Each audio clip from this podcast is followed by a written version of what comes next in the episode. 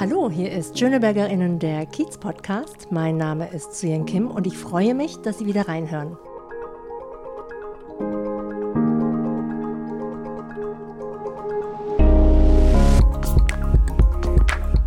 Eigentlich freue ich mich sogar doppelt, denn ich habe es endlich geschafft, da zu sein, wo ich gerade im Moment bin.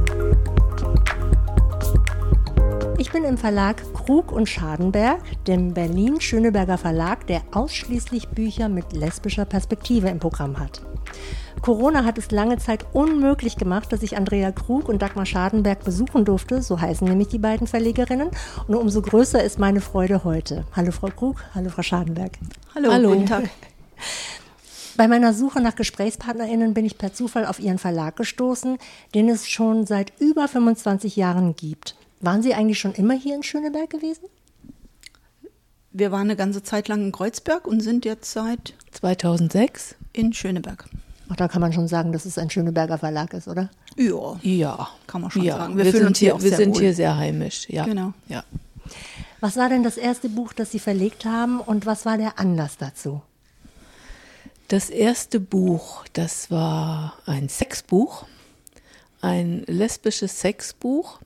Der Anlass war, wir haben, Dagmar Schadenberg und ich haben in einem anderen Frauenverlag gearbeitet und hatten dieses Buch dort vorgeschlagen zur Veröffentlichung. Und das wurde aber vom Team abgelehnt. Wir fanden das sehr enttäuschend, weil uns das Buch sehr gefallen hat. Das heißt, äh, das hieß Susis Sexpert Sexwelt für Lesben. War das so ein, so ein Handbuch? Sozusagen? Ein Handbuch, ein Anleitungsbuch, ja.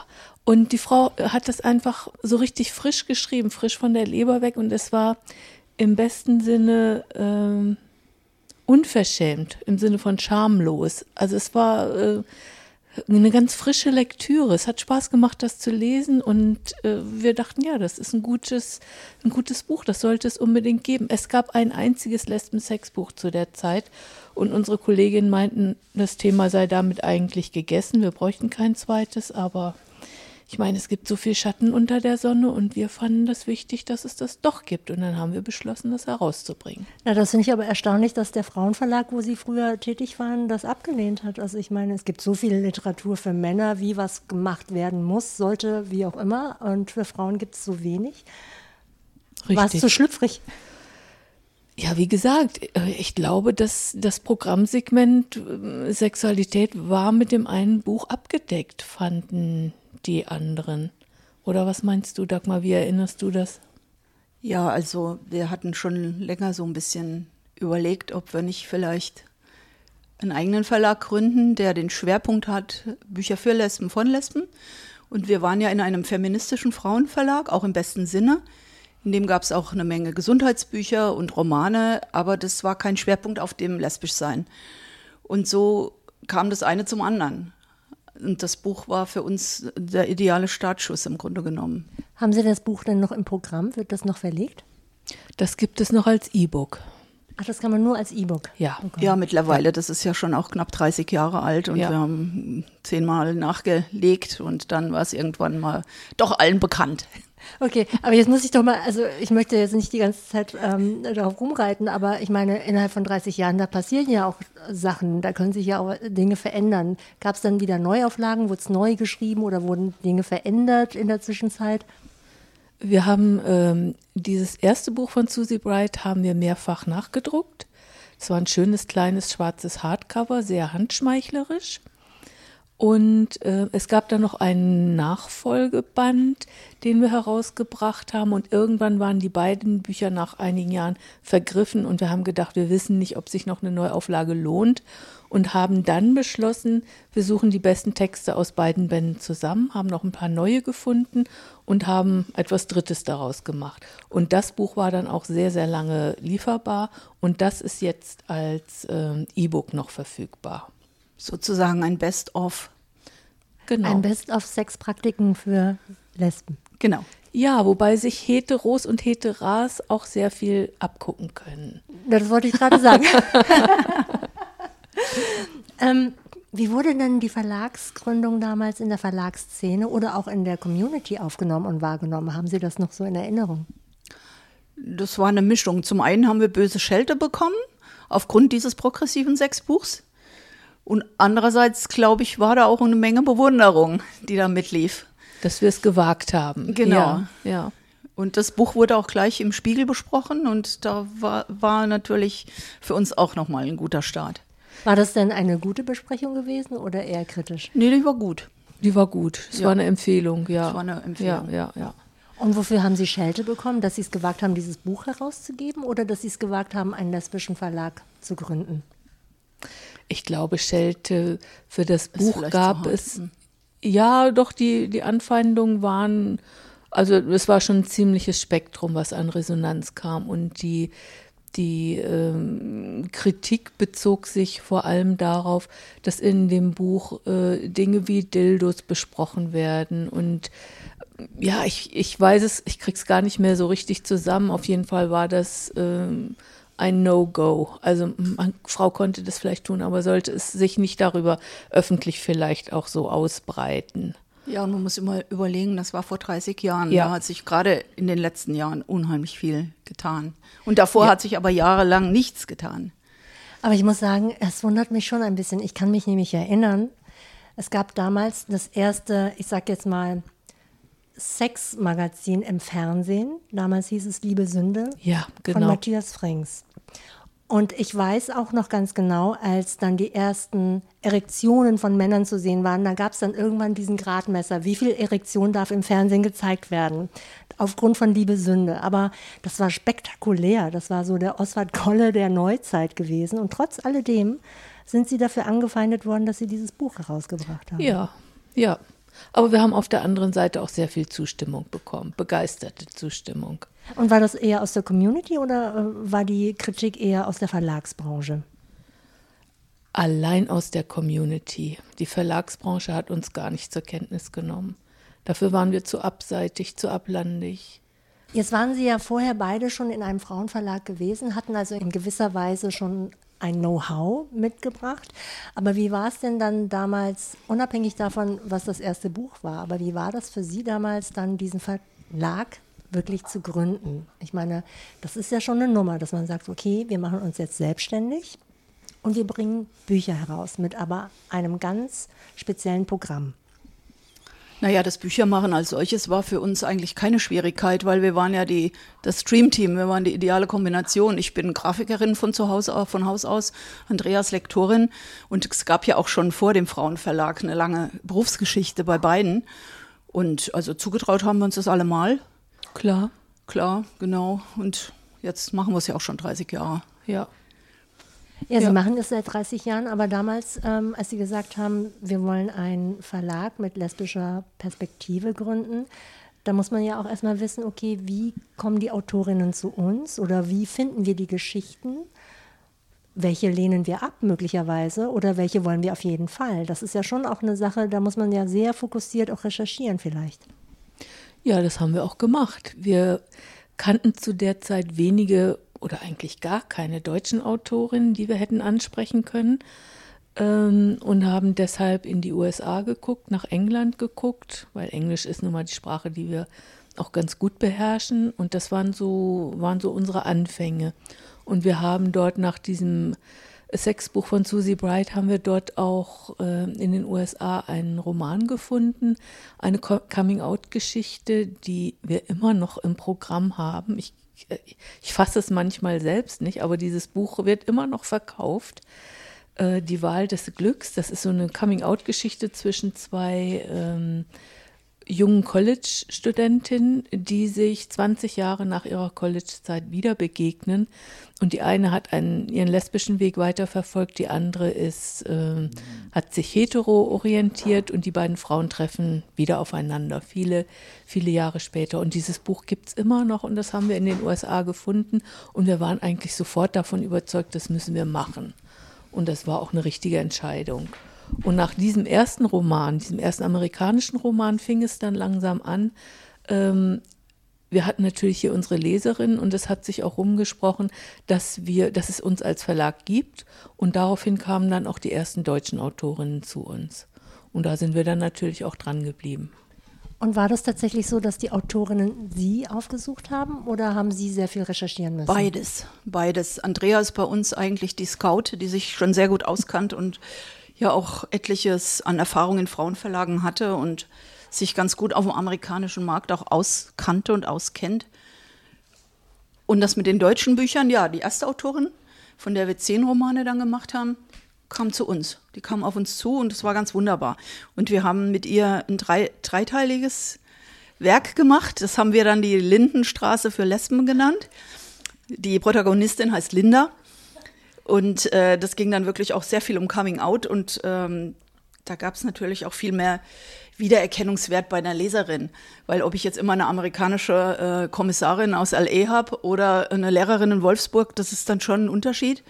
Und so haben wir eigentlich mit das allererste, die allerersten Romane sozusagen, lesbischen Romane im deutschsprachigen Raum, also deutschsprachig rausgebracht, ja. Ja, richtig. Ja, das war Manuela Cook, die auf uns zugekommen ist. Und wir haben im Laufe der Jahre tatsächlich zehn äh, Romane von ihr veröffentlicht. Heute ist sie nicht mehr bei uns. Heute schreibt sie auch keine Lesbenromane mehr, sondern äh, Krimis für das allgemeine Publikum und macht das sehr erfolgreich. Und das freut uns natürlich auch, dass sie in der großen Verlagswelt erfolgreich Fuß gefasst hat. Das ist natürlich toll für sie. Für uns ist ein bisschen schade, aber natürlich gönnen wir ihr das. Wenn man so ein Abenteuer eingeht, sich selbstständig zu machen, das ist ja immer ein Abenteuer. Ne? Muss man ja auch gucken, okay, klappt das? Wie viel Zeit gibt man sich, bis man wirklich erfolgreich ist oder auch nicht? Ähm, gab es denn damals für Sie auch eine Art Plan B? Was wäre, wenn es nicht gelungen wäre, sich zu etablieren? Also ich würde sagen, wir sind immer von Anfang an zweigleisig gefahren. Also wir hatten schon zwei Jahre vorher eine andere Firma, in der Andrea viel redigiert hat für andere Verlage und übersetzt und ich halt äh, Grafik für Frauenfirmen gemacht habe. Und das hat das Ganze ein bisschen unterfüttert, sage ich mal. Von daher ähm, sind wir da nicht einfach nur so ins kalte Wasser gesprungen, sondern wir waren schon gut aufgestellt zu dem Zeitpunkt. Ah, und dann haben Sie quasi so im. Wir haben das oben drauf gesetzt, sage ich erstmal den Verlag am Anfang. Aber schon mit dem Ziel, der soll es dann sein und das andere ist nicht mehr so wichtig. Wie wählen Sie denn eigentlich die Bücher aus? Die Themen können ja interessant sein, aber die Schreibe muss ja auch stimmen. Wie wählen Sie aus? Haben Sie so einen Kriterienkatalog, den Sie sich irgendwann mal aufgestellt haben? Gibt es vielleicht auch Autorinnen, wo Sie sagen, so, nee, das würden wir nicht nehmen, das würden wir nicht verlegen? Wir haben schon viele, viele Autorinnen enttäuschen müssen, deren Manuskripte wir nicht angenommen haben.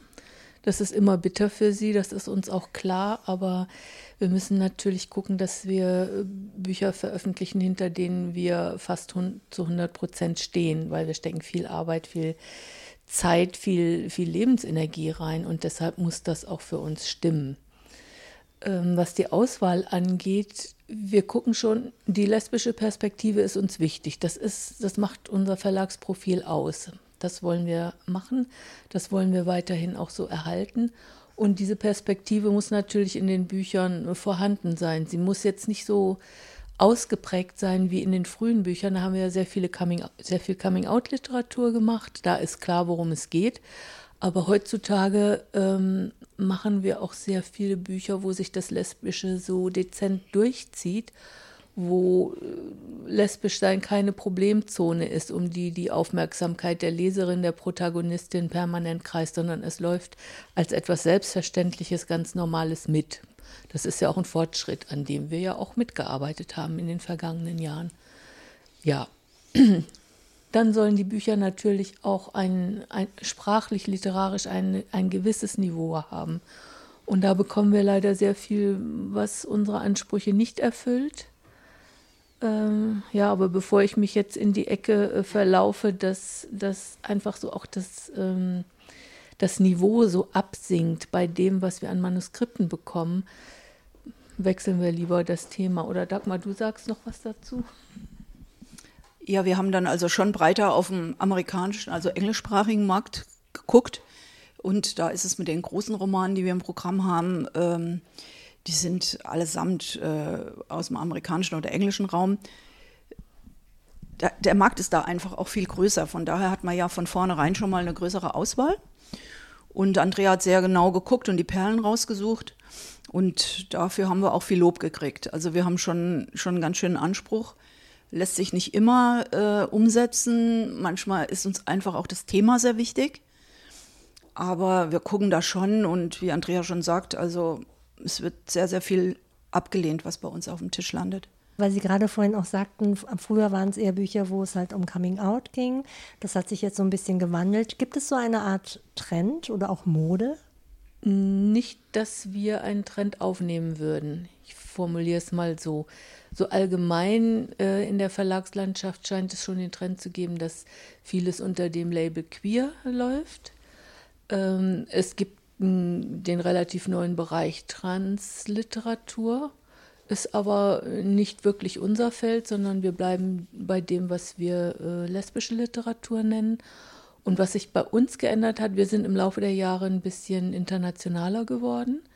Wir haben uns sehr bemüht, nicht immer nur in die USA zu gucken, sondern auch andere äh, Länder, andere Kulturen, alle Gegenden, andere Gegenden äh, zur Kenntnis zu nehmen und haben da auch sehr schöne Dinge entdeckt. Zum Beispiel den Roman Die verborgene Welt von Shamim Sarif, der äh, in der indischen Community in Südafrika spielt. Das wusste ich vorher vor der Lektüre auch gar nicht, dass es in Südafrika so eine große indische Community gegeben hat und auch noch gibt.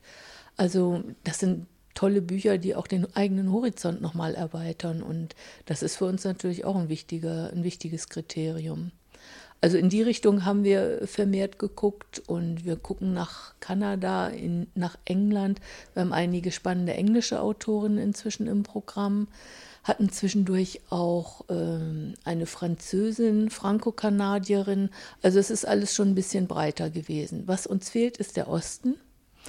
Das liegt natürlich auch daran, dass wir die Sprachen nicht so beherrschen. Also das ist schon ein großes Hindernis und dass wir darauf angewiesen sind, dass uns aus den der Richtung ähm, Bücher angetragen werden von Frauen, vielleicht auch von Männern, die sich gut auskennen und die der Meinung sind, dieses oder jenes Projekt könnte zu uns passen. Das passiert manchmal schon, aber bisher ist es da noch zu keiner Zusammenarbeit gekommen. Aber es kann ja vielleicht noch werden. Wir sind da ganz offen. Naja, vielleicht, ähm, man sieht ja, welche politischen Entwicklungen es in einigen Ländern gibt, Polen, Ungarn, nur mal zwei Länder zu nennen. Vielleicht gibt es dann auch so Bewegungen, wo man sagt, jetzt müssen wir uns zeigen und wir wollen unsere Literatur nach vorne bringen. Also wer weiß. Ja, wer weiß. Ja. Ähm, wie viele Bücher bringen Sie denn pro Jahr raus? Oder wie viele haben Sie am Anfang rausgebracht und wie viele bringen Sie jetzt heraus? Anfang haben wir so fünf bis sechs pro Jahr rausgebracht. Also ganz am Anfang eins bis zwei, ganz klar. Aber so, was ich so den starken, die starken ersten Jahre finde. Und jetzt wird es ein bisschen weniger, also so zwei bis drei im Jahr. Muss aber dazu sagen, wir haben alles ins E-Book gebracht. Und wir bringen auch im E-Book-Bereich noch Bücher heraus, die, sagen wir mal, nicht mehr lieferbar waren. Bücher aus anderen Verlagen auch zum Teil, wo die Rechte frei waren. Und wir dachten, das sollte aber weiter lieferbar sein. Die werden dann nicht automatisch bei uns auch im Print erscheinen, aber als E-Book sehr wohl. Und das macht sich auch bemerkbar. Also die E-Books verkaufen sich auch ziemlich gut. Ja, das ist ja der, ähm, der große neue Bereich für die Verlage, ne? Das halt, ähm, obwohl ich immer noch den Eindruck habe, dass Leute immer noch gerne in eine Buchhandlung gehen und ein Buch, Hardcover oder auch Taschenbuch kaufen. Das ist auch so, ja. Ich merke das ähm, immer bei den Rezensentinnen, wenn ich die frage, ob die lieber ein E-Book hätten oder, oder das gebundene Buch. Viele, viele wollen doch das Buch in der Hand haben. Ich kann es auch gut nachvollziehen. Ich lese auch sehr gerne Bücher. Weil Sie das gerade ansprechen, können Sie irgendwie nachvollziehen, wer Ihre Bücher liest? Es sind sicherlich nicht nur Frauen, könnte ich mir vorstellen. Sie haben ja vorhin gesagt, das Sexbuch, das haben auch äh, Heteros, Heteras gelesen. Gibt es da so Erhebungen? Haben Sie da am Anfang so vielleicht Feldforschung betrieben, um zu gucken, okay, wer ist unser Publikum? Na, die Feldforschung betreiben wir zum Beispiel äh, an Büchertischen. Das das passiert zum Beispiel beim, beim schwul-lesbischen Stadtfest hier in Berlin, was es ja jetzt zum zweiten Mal nicht gegeben hat. Und das ist für uns fatal, weil nicht nur verkaufen wir keine Bücher in der Zeit, was immer sehr gut ging, sondern wir haben auch den Kontakt mit unserem Publikum nicht. Und das, das fehlt uns. Also die Rückmeldung, die wir direkt bekommen von Leserinnen und Lesern, die sagen, was ihnen gut gefallen hat, was ihnen nicht gut gefallen haben, was sie gerne lesen wollen oder was sie komplett überflüssig überflüssig finden. Also das sind ganz wichtige Informationen, ganz wichtige Rückmeldungen und die nicht zu haben, das ist schon schwierig. Wir können uns ja keine Umfrage eines Meinungs Meinungsforschungsinstituts oder so leisten. Ne? Das äh, kommt ja überhaupt nicht in Frage. Also von daher ist dieser direkte Kontakt sehr wichtig. Oder auch bei Lesungen. Aber vieles, vieles fand ja einfach nicht statt. Jetzt habe ich aber gesehen, Sie sind ja auch auf Social Media unterwegs. Ich weiß jetzt nicht, wie aktiv Sie das machen, aber ähm, viele sind ja eben auf die Online-Kommunikation ausgewichen, weil es keine andere Alternative gab. Wäre das nicht auch eine Möglichkeit, den Kontakt zur Community zu finden? Also wir hatten, äh, wir haben jetzt zwei deutsche ähm, Autorinnen hintereinander tolle Bücher, die genau in der Corona-Zeit erschienen sind. Die eine, die eine Autorin hatte, ich glaube, 30 bis 50 Lesungen, die sie alle absagen musste. Wir sind aber mit den Autorinnen sehr wohl ausgewichen auf ähm, zum Teil reine Online-Lesungen, zum Teil auch Hybrid. Jetzt in der letzten Zeit ging auch das. Und äh, wir versuchen alles, was geht. So. Ja, und die Social-Media-Aktivitäten ähm, finden in Wellen statt bei uns, je nachdem, was wir zeitlich schaffen. Das kostet ja unglaublich viel Zeit, da immer dran zu bleiben und äh, die Sachen zu pflegen. Und das ist einfach nicht immer so möglich, wie wir uns das wünschen würden. Ja, ja, also Social Media Redakteur, das gibt, das sind ganze Stellen, ne? Also da muss man wirklich viel Zeit investieren, da haben Sie recht. Mal ganz dumm gefragt, man könnte ja immer davon ausgehen, wir leben in einer aufgeklärten Zeit. Natürlich kommt es immer darauf an, in welchem Land man lebt. Aber Warum ist es heute noch so wichtig, dass es lesbische Literatur gibt oder beziehungsweise dass Sie explizit lesbische Literatur herausgeben? Der, der Hauptgrund ist natürlich, wir wollen einfach vorkommen. Wir wollen vorkommen, wir wollen weiterhin vorkommen. Es, es gibt uns, es gibt jede Menge Lesben und äh, wir kennen das ja alle selbst. Jahrelang muss man sämtliche Medien sich, sich hineinfinden, sich umdenken in die Protagonistin, in den Protagonisten. Äh, das gibt einfach immer noch viel zu wenig, äh, speziell für Lesben. Das heißt ja nicht, dass es für andere Gruppen nicht auch das alles geben sollte. Aber äh, im Moment habe ich fast den Eindruck, dass Lesben fast wieder ein bisschen unsichtbar werden oder untergehen vor lauter LGBTIQ-Sternchen. Ist ja auch für mich jetzt ein Stück weit schade. Und ich kenne auch die eine oder andere Lesbe, die mal gesagt hat, es gibt gar keine Codes mehr. Wie soll ich denn die andere erkennen? Also von daher finde ich das, das Vorkommen. Also einfach, dass wir selbstverständlich vorkommen, ist das A und O und das ist auch die Basis im Grunde für unseren Verlag. Also da ich ja nun wirklich überhaupt nicht äh, bewandert bin, was meinen Sie mit Codes? Zum Beispiel Dresscodes. Also früher hat man ja ein bisschen leichter, sage ich mal, die Lesben untereinander erkannt. In unserer Generation ist es auch noch recht einfach, sage ich mal, so verkürzt. Aber ähm, das ist zum einen die Klamotten, es ist aber auch natürlich die Orte, wo gehe ich hin. Ähm, also es ist ja nicht so leicht, sich dann kennenzulernen, wenn man gar nicht weiß. Also früher gab es jede Menge Lesbenbars, Lesbendiskos. Ich meine, Berlin ist da Vorreiter gewesen. Und auch als ich vor 35 Jahren hier in Berlin gelandet bin, ja, da ist man automatisch in die Disco gegangen und wusste, ja, hier findest du vielleicht eine Frau. Und äh, das gibt es heute kaum noch. Also nicht explizit für Lesben, eher gemischt. Und dann muss man sich schon ganz schön umgucken. Wie gesagt, ich bin überhaupt nicht ähm, in der Szene drin, aber ich weiß zum Beispiel von einer Freundin, deren Mitbewohnerin, die ist jetzt gerade 28, lebt in München und es gibt verschiedene Partys nur explizit für lesbische Frauen und wo dann die ganzen jungen Frauen sich dann treffen und äh, feiern gemeinsam. Deswegen erstaunt mich das so sehr, dass es das in Berlin nicht mehr so aufzufinden Aber die klassischen Lesbenbars haben alle zugemacht in Berlin. Also es gibt auch ein Frauenzentrum gibt es noch, die Begina, auch hier in Schöneberg, äh, wo sich Frauen treffen. Aber ansonsten äh, Kreuzberg, wo auch immer. Ich spreche jetzt von einem reinen Lesbenort. Vielleicht sind wir jetzt auch nicht so die Richtigen, die Frage zu beantworten. Und äh, es, es gibt diese Orte natürlich und wir machen halt die Bücher. Ja, aber das ist ja sehr traurig, dass diese ganzen Orte geschlossen haben. So ja, das ist sehr traurig und äh, wir versuchen da was dagegen zu setzen, dass man zumindest sich dann abends mit dem Buch äh, vergnügen kann. Buch statt Party. oh Gott, ja. Na klar gibt es noch die Partys, aber wie gesagt, äh, das, was es früher gab, so die, die ganz klassischen Lesbenläden, also gerade hier in Schöneberg, die Nilo oder die Restaurants, ähm, Lipstick, die ganzen wirklich legendären Diskotheken, hieß das damals noch, heute als Clubs, wie alle wissen, gibt es nicht mehr. So nicht mehr. Nochmal zurückzukommen auf die Verlagsbranche, äh, Buchbranche. Ist es für Sie eine Option, eigentlich auf den klassischen Buchmessen auch Ihre Produkte zu präsentieren? Ich sage jetzt mal Leipzig oder auch Frankfurt oder vielleicht waren Sie da in der Vergangenheit ja auch schon. Also in Frankfurt waren wir bestimmt 20 Jahre von der, von der Zeit äh, oder 25 Jahre sogar und in Leipzig ein bisschen weniger. Äh, hat ein bisschen auch damit zu tun, dass in Frankfurt sehr, sehr lange ein sehr großes Frauenpublikum, ein spezielles Frauenpublikum, die an, an feministischer Literatur interessiert waren, äh, da waren, da gab es zum Teil ganze Gänge. Da war dann die Emma, da war die Courage, da war äh, die Frauenoffensive, da war Olanda, da waren die ganzen klassischen Frauenverlage und da waren auch wir. Und es waren wirkliche Hochzeiten, das muss ich sagen, also unheimlich viel Publikum. Da sind manche Frauen, manche Studentinnen, die sind dann gekommen mit ihrer, mit ihrer Sporttasche und haben dann am letzten Tag da alles, hatten eine Liste und bei jedem Verlag genau gekauft, was sie speziell wollten. Geht ja heute auch nicht mehr. Und es ist aber alles auch weniger geworden. Und äh, von daher ist die Frankfurter Buchmesse jetzt in den letzten Jahren für uns äh, uninteressant geworden. Also Sie meinen mit weniger, weniger Frauenliteratur, weniger lesbische Literatur? Ja, viele der Verlage gibt es einfach auch nicht mehr. Also zum Beispiel die zwei klassischen Frauenverlage, die, die aus Deutschland, die Frauenoffensive und der Hollander Frauenverlag, als das, was er war früher, gibt es ja nicht mehr. Und das waren schon so die Vorreiter, 70er Jahre Frauenbewegung, also da war ordentlich was los.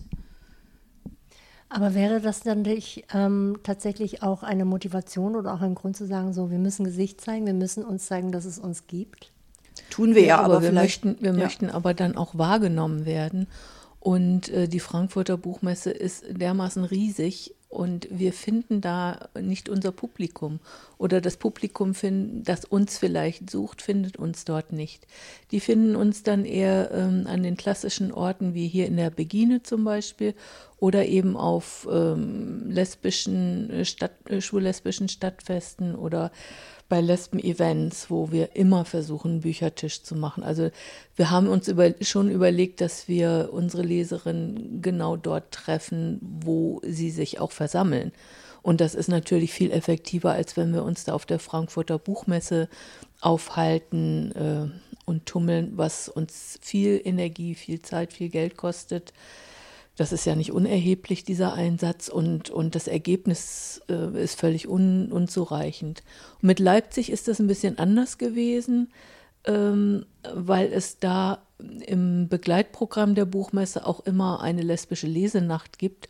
Und da bemühen wir uns natürlich immer daran teilzunehmen, also dort wirklich auch präsent zu sein, sichtbar zu sein. Ja. Jetzt sind Sie ja seit bald 30 Jahren auf dem Markt. Wie hat sich denn für Sie die Arbeit im Laufe der Zeit verändert? Ist es schwieriger geworden, auch mit dem Aufkommen der E-Books vielleicht? Sie haben ja selber gesagt, es ist schwieriger, dass Frauen sich irgendwo treffen können, konzentriert lesbische Frauen treffen können, dass man da auch zum Beispiel die eigenen Bücher vielleicht auch vorstellen kann. Was hat sich verändert oder was ist leichter geworden vielleicht auf der einen Seite und auf der anderen Seite schwieriger? Verändert haben sich äh, nicht unbedingt die Kernarbeitsbereiche im Verlag. Ich meine, äh, Manuskripte werden nach wie vor redigiert, sorgfältig lektoriert, Übersetzungen werden angefertigt und durchgesehen. Äh, Bücher werden gesetzt, das passiert aber auch schon seit vielen, vielen Jahren am Computer und nicht mehr an einer, an einer wie hießen die denn, Satzmaschine? Äh, es gibt auch keine Filme mehr, sondern alles läuft digital, die ganze Produktion. Aber die Produktion findet ja sowieso außer Haus statt, also in Druckereien. Damit haben wir so direkt eigentlich nichts zu tun. Also hier die Kernarbeitsbereiche haben sich nicht so verändert. Wir müssen nach wie vor uns bemühen, Pressearbeit zu machen, was schwieriger ist, weil ja die Presselandschaft auch im Wandel begriffen ist, weil äh, viele Rezensionsrubriken äh, abgeschafft werden, viele Literatursendungen werden abgeschafft, ob das in Print ist oder im Fernsehen oder im Radio. Also das ist ja, wird ja alles immer, immer weniger und entsprechend für uns auch immer schwieriger. Dann hat sich die, der Bereich Vertrieb auch verändert. Wir sind nicht mehr in vielen Buchhandlungen vorhanden. Die große Konzentration, die es im Bereich der, der Buchhandelslandschaft gegeben hat, die hat natürlich auch vieles von, von der Infrastruktur zerstört. Also viele kleine Verlage äh, konnten ja nicht weitermachen, weil die Buchhandlungen sie nicht eingekauft haben und weil Großverlage auch äh, platt gesagt vieles platt gemacht haben. Ähm, was sich im, in der, an der Verlagsarbeit im Haus noch verändert hat, es sind Bereiche dazugekommen. Wir haben schon vorhin über Social Media gesprochen. Ähm, ein Gebiet, das man unendlich beackern kann. Aber irgendwo müssen die Kapazitäten ja auch herkommen. Und wir wissen manchmal nicht, wo wir noch was einsparen können, um uns dann vielleicht verstärkt den Social Media zu widmen. Also das ist schon ein Problem. Jetzt ist es ja so, dass Sie hatten das ja vorhin schon angedeutet, dass durch Corona ganz viele Veranstaltungen weggebrochen sind, ähm, wo Sie halt Bücher nicht äh, anpreisen konnten oder auch Autorinnen nicht vorstellen mhm. konnten. Was sind denn so für Sie die Pläne für 2022, 2023, auch natürlich unter diesen Bedingungen? Was möchten Sie gerne machen und was sind denn überhaupt Ihre Wünsche für die weitere Zukunft Ihres Verlages? Also was ich mir in jedem Fall wünsche, sind äh, Lesungen, dass das einfach wieder stattfinden kann. Wir haben gerade, ich sagte es ja vorhin, zwei aktuelle deutschsprachige Autor, deutsche Autorinnen, nein, eine Schweizerin, eine Deutschsprach, Deutsche, und ähm, die jetzt keine Chance hatten. Und die Bücher sind für uns ja noch brandaktuell. Also für uns ist es nicht so, dass äh, eine Neuerscheinung im Frühjahr kommt und im Herbst ist das Buch schon wieder alt. Das ist bei unseren Inhalten nicht so und genau denen jetzt nochmal weiterhin Chancen zu geben. Und die eine oder andere Autorin ist jetzt schon auch auf dem Weg hierher zu uns und da versuchen wir schon mit den ähm, Begine und anderen Frauenorten oder auch Kneipen mal was zu veranstalten. Die Bücher sind ja zum Teil äh, nicht bekannt geworden, sage ich mal. Es war nicht möglich. Und also jetzt direkt aus den letzten zwei Jahren, da muss, muss und sollte jetzt schon noch einiges passieren. Ja, das ist auch ähm, der Grund dafür, dass wir das Programm im Moment ein bisschen reduziert haben, weil wir haben ja noch die Bücher, für die wir uns einsetzen möchten, die wir noch bekannter machen möchten. Und da müsste jetzt eigentlich erstmal noch Energie reinfließen, statt jetzt sofort was Neues zu äh, produzieren und die älteren Sachen einfach nicht mehr vorkommen zu lassen. Das finden wir unfair und es ist auch komplett unökonomisch natürlich und die Bücher sind da und sie, sie sind toll, sonst hätten wir sie nicht gemacht und die müssen jetzt noch an die Leserinnen. Genau, und die, die Autorinnen brennen ja finden. darauf, genau. Ja, ja, und die Autorinnen wollen sich ja auch einsetzen dafür. Gibt es etwas ganz Konkretes, wo Sie sagen, das ist etwas, worauf wir uns schon lange freuen? Gibt es ein ganz konkretes Ziel? Also wir haben jetzt einen ganz spannenden Roman gerade in Arbeit, der, so wie es aussieht, 22 zu Anfang erscheint. Ja, auf das freuen wir uns schon sehr lange. Ja. Sag du mal was zu. Ja. Ähm, wie das weitere Programm aussieht, darüber möchten wir eigentlich jetzt noch nicht sprechen, weil das alles noch so in, in Arbeit ist. Das ist noch ein Prozess. Es sind einige Prozesse, die da noch laufen und die wir noch nicht abgeschlossen haben. Da müssen wir erstmal selbst noch gucken. Ähm, ich glaube aber, eine Tendenz bei uns festzustellen, uns vielleicht noch mehr zu beschränken, weil wir wirklich nur die Perlen herausbringen wollen. Und vielleicht das eine oder andere Buch haben wir jetzt in der Vergangenheit auch schon abgesagt, weil wir gedacht haben, es ist zwar ganz gut, es ist okay, wir könnten es machen, aber wir hängen nicht dran. Es äh, fließt kein Herzblut da rein und dann lassen wir es doch lieber. Begrenzen wir das, beschränken wir uns auf das, was wir wirklich hundertprozentig wollen. Und wenn wir dann weniger Bücher machen, ist es auch gut. Wir sparen Ressourcen, wir sparen uns Arbeit, perfekt. Zumal sie ja hier nur zu zweit sind auch, ne? Genau, und wir das ja auch schon ein ganzes Weilchen machen. Frau Krug, Frau Schadenberg, ich wünsche Ihnen für Ihre Pläne alles, alles Gute. Bleiben Sie gesund. Das ist das Allerwichtigste und viel Glück für all Ihre Vorhaben. Dankeschön. Dankeschön. Wenn Sie mehr über den Verlag Krug und Schadenberg erfahren wollen, welche Autorinnen die Verlegerinnen herausgebracht haben, dann gehen Sie am besten auf die Webseite und zwar auf krugschadenberg.de in einem Wort geschrieben. Da finden Sie Infos über die Autorinnen und natürlich eine Übersicht der herausgegebenen Bücher.